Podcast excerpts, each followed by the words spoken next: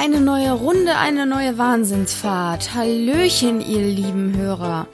Ich hoffe, es geht euch allen soweit gut und ihr macht euch euer Kontaktverbot beziehungsweise äh, die ganzen Quarantänegeschichten einigermaßen schön. Da sich die Lage ja nach wie vor laufend ändert, ist es nochmal Zeit für eine kleine Update-Folge hierbei bitte recht einfach zum Thema Corona und dessen Auswirkungen auf unseren Alltag. Und zwar wie immer hier im rechtlichen Sinne natürlich. Zuerst ähm, möchte ich mal ganz kurz mit einem Missverständnis von letzter Woche aufräumen. Dein Arbeitgeber muss Kurzarbeitergeld beantragen, nicht du. Also er muss nicht nur der Agentur für Arbeit mitteilen, dass er das angeordnet hat, sondern muss auch dein Kurzarbeitergeld beantragen. Das hatte ich letzte Woche falsch hier ähm, mitgeteilt. Äh, das äh, Kurzarbeitergeld sind äh, 60 Prozent deines ausfallenden Nettogehaltes. Und wenn dein Kind in deinem Haushalt wohnt, äh, sind es 67 Prozent davon. Wenn du jetzt also sozusagen auf Null gesetzt wirst, kannst du dir natürlich einen Nebenjob suchen. Ich habe übrigens gelesen, dass gerade ganz viele Erntehelfer fehlen, weil die Saisonarbeiter ja jetzt nicht einreisen dürfen. Äh, und äh, da die Welt sich ja, man glaubt, es kaum weiter dreht äh, und deshalb schon die Spargelzeit in den Startlöchern steht, dachte ich, erwähne ich das hier an der Stelle nochmal. Ähm, denn äh, so schnell wie die Regale im Moment leer gemacht werden, äh, scheint es auch so zu sein, dass man bei den Einzelhändlern ordentlich Kräfte zum Verräumen braucht. Ähm, jetzt kommen wir aber dazu, ob dein Kurzarbeitergeld davon betroffen ist, beziehungsweise ob du eine Anrechnung auf dein Kurzarbeitergeld vornehmen musst, beziehungsweise ob das vorgenommen wird. Ähm, so, und Jetzt habe ich in den letzten Tagen einige Medienberichte gelesen. Das wurde auch irgendwie bei Facebook äh, diverse Male geteilt, dass die Anrechnung bis zur Höhe deines Nettoentgeldes quasi, also das, was du eigentlich bekämst, wenn du nicht auf Kurzarbeit gehen würdest, dass diese Anrechnung unterbleibt. Aber ich habe dazu keine zuverlässigen Quellen gefunden. Insbesondere steht das nicht in dem ähm, Gesetzesentwurf, den das Bundesministerium für Arbeit und Soziales auf seiner Webseite äh, online gestellt hat.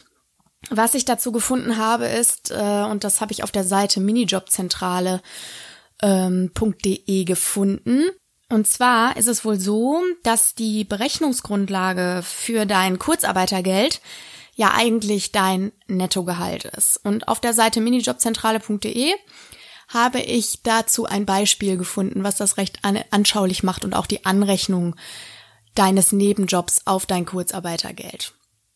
Und zwar ist es so, dass äh, angenommen, wir hätten jetzt 3000 Euro, was du normalerweise bekommen würdest ähm, an Arbeitslohn und du würdest jetzt ein 400 50 Euro Job annehmen. Du würdest jetzt angenommen, du würdest jetzt auf Kurzarbeitergeld gesetzt und hättest ähm, 1800 Euro als äh, Istentgelt quasi in Zeiten der Kurzarbeit und würdest jetzt einen 450 Euro Job annehmen.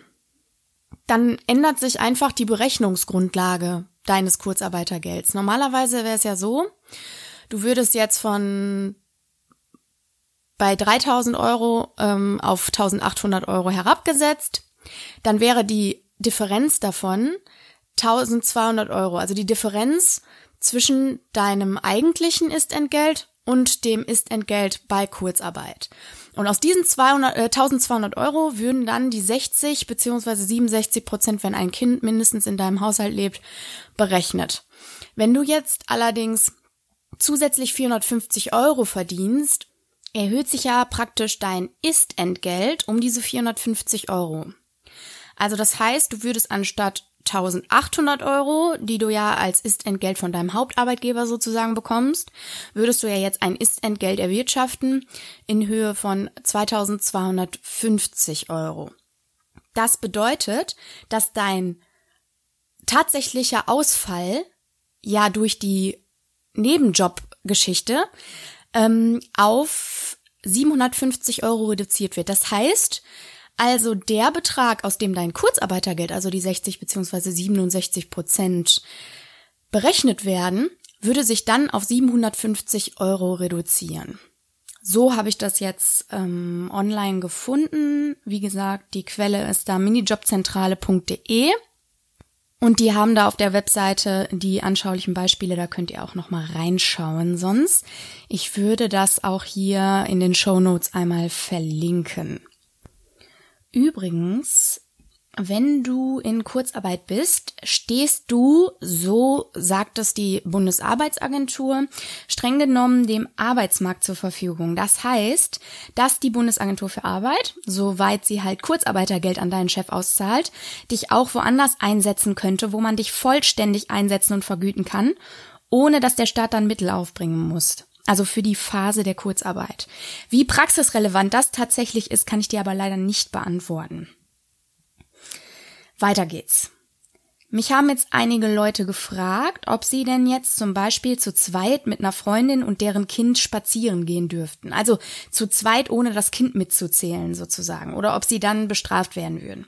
Dazu möchte ich erstmal noch kurz auf die Strafen eingehen, die uns jetzt drohen, seit Bund und Länder sich am letzten Sonntag auf das Kontakt- und Versammlungsverbot geeinigt haben. Wie der ein oder andere vielleicht schon in meiner Instagram-Story in den letzten Tagen gehört hat, die ihr übrigens über die Highlights auf meinem Instagram-Profil noch abrufen könnt, da habe ich ähm, ein Story-Highlight unter dem Titel Corona veröffentlicht. Ähm, also es gibt danach, nach dem Infektionsschutzgesetz, eine Unterscheidung zwischen Ordnungswidrigkeiten und Straftaten in der jetzigen Situation. Wenn du dich mit mehr als zehn Mann in der Öffentlichkeit zusammentust, ist das eine Straftat. Also ab zehn Mann ist das eine Straftat. Dann gibt's eine Geldstrafe oder sogar eine Freiheitsstrafe von bis zu fünf Jahren. Es lohnt sich also dreimal zu überlegen, bevor man eine Corona-Party im Park abhält. Eine Geldstrafe von 200 Euro wird erhoben wenn du einen unerlaubten Besuch im Krankenhaus oder im Pflegeheim machst und wenn du dich mit mehr als zwei Mann auf offener Straße ähm, aufhältst, also wenn du dich zum Beispiel mit der Freundin und ihrem Kind triffst, das geht eigentlich nicht klar. Du kannst dich mit der Freundin alleine treffen und spazieren gehen. Grundsätzlich sind eben nur zwei Personen gemeinsam erlaubt.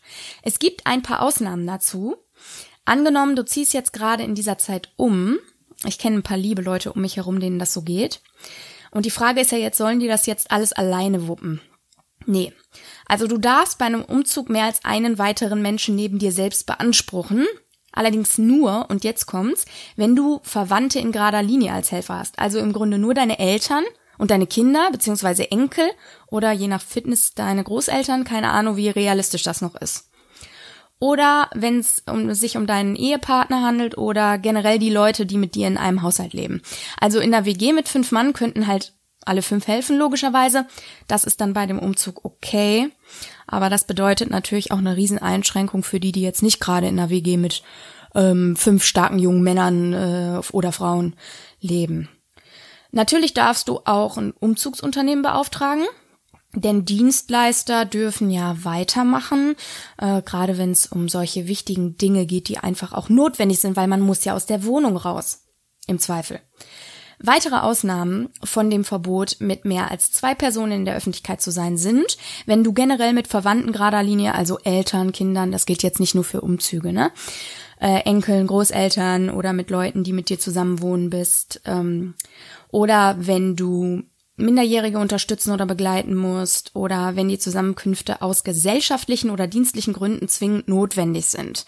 Das heißt, zum Beispiel im Einzelhandel hast du ja auch mehr als zehn Personen ähm, in der Öffentlichkeit äh, gemeinsam. Und äh, da die Einzelhändler ja weiterhin ihre Läden betreiben müssen, um, um, um unsere Versorgung sicherzustellen, äh, ist das eben auch eine eindeutige Ausnahme. Jetzt ist es natürlich so, dass diese Regelungen erstmal recht schwammig formuliert sind. Also was sind gesellschaftliche Gründe? Das hat ja noch keiner definiert. Ähm, also denke ich, wir werden in dem Bereich auch wieder auf Rechtsprechung dazu warten müssen.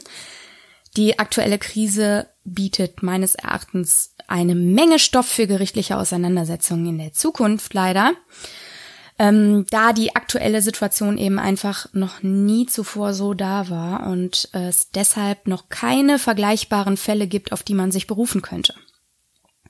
Eine weitere Ausnahme von der Zwei-Mann-Regel ist, oder Zwei-Frau-Regel, ähm, dass äh, wenn du eine Prüfung hast, die nicht abgesagt wurde, dass du ja daran auch teilnehmen musst. Grillen oder Picknicken in der Öffentlichkeit ist auch nicht erlaubt übrigens. Auch nicht alleine oder mit zwei Mann kostet dich dann 250 Tacken. Also besser nicht machen, sonst ist das wohl das teuerste Nackensteak deines Lebens.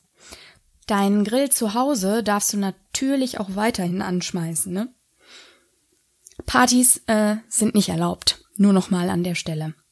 Wenn übrigens in einem Betrieb, der weiterhin laufen darf, die Hygienevorschriften nicht eingehalten werden, dann wird's richtig teuer. So ein Verstoß kostet den Betreiber dann nämlich 1000 Euro. Da siehst du, wieso auch die Supermärkte jetzt so auf Abstand und so weiter achten. Natürlich auch zum Schutz deren Mitarbeiter, zum Schutz, äh, zu unser aller Schutz aber eben auch, weil sie sonst bestraft werden. 2000 bis 5000 Euro kostet sogar, wenn Einrichtungen betrieben werden, die zu Menschenansammlungen geradezu einladen, wie zum Beispiel Clubs, Restaurants, Fitnessstudios oder wenn die Friseure oder Kosmetikstudios in ihren Lä ihre Läden nicht schließen. Das hat natürlich die Begründung darin, dass das immer Vollkontaktarbeit sozusagen ist in einem Friseur- oder Kosmetikstudio oder äh, Nagelstudio oder sonstiges, ne? Oder sogar Massagesalons sind davon natürlich auch betroffen. Ähm, man ist ja doch recht nah am Kunden. Und eins an der Stelle möchte ich nochmal ganz besonders betonen, denn wusstest du, dass wenn du das Virus in dir trägst und du mit einer Missachtung der beschlossenen Regeln für die Verbreitung dieses Virus sorgst und man dir das nachweisen kann, dass du dich auf jeden Fall strafbar machst? Unsere Kanzlerin hat ja ganz klar mitgeteilt, dass die Exekutivbehörden, also insbesondere die Polizei, dazu angehalten sind, Verstöße zu überwachen und zu ahnden. Also hier auch nochmal, bleib einfach auf der sicheren Seite, indem du zu Hause bleibst. Wie immer gilt natürlich, dass alles, was ich hier erzähle, zur reinen Info dient und dass ich keine Verantwortung dafür übernehme, was du daraus machst oder was du für dich in deinen Alltag übernimmst. Ich mache hier keine individuelle Rechtsberatung, sondern kläre dich hier über die rechtlichen Fragen im Alltag auf. Nachdem das gesagt ist, bleibt noch eins. Es bleibt für die nächste Folge beim 4.4., also nächste Woche Samstag. Und dann steigen wir wieder in die Normalität. Zumindest hierbei bitte recht einfach, nämlich ins Vertragsrecht ein. Bis dahin, bleibt schön gesund und lasst es euch so gut gehen wie möglich. Seid dankbar dafür, dass wir bei dem mega Wetter keine Ausgangssperre haben, wie viele andere Länder hier in Europa. Und allein in Anbetracht dessen sollten wir uns alle individuell, jeder einzelne von uns, darum bemühen, dass wir die Vorschriften einhalten und dass wir die Verbreitung des Virus verhindern, damit es auch nicht dazu kommen muss, dass man uns hier noch weitere Einschränkungen auferlegt. So, Jetzt bin ich raus und wie gesagt, bleib gesund, eine schöne Zeit. Bis ganz bald.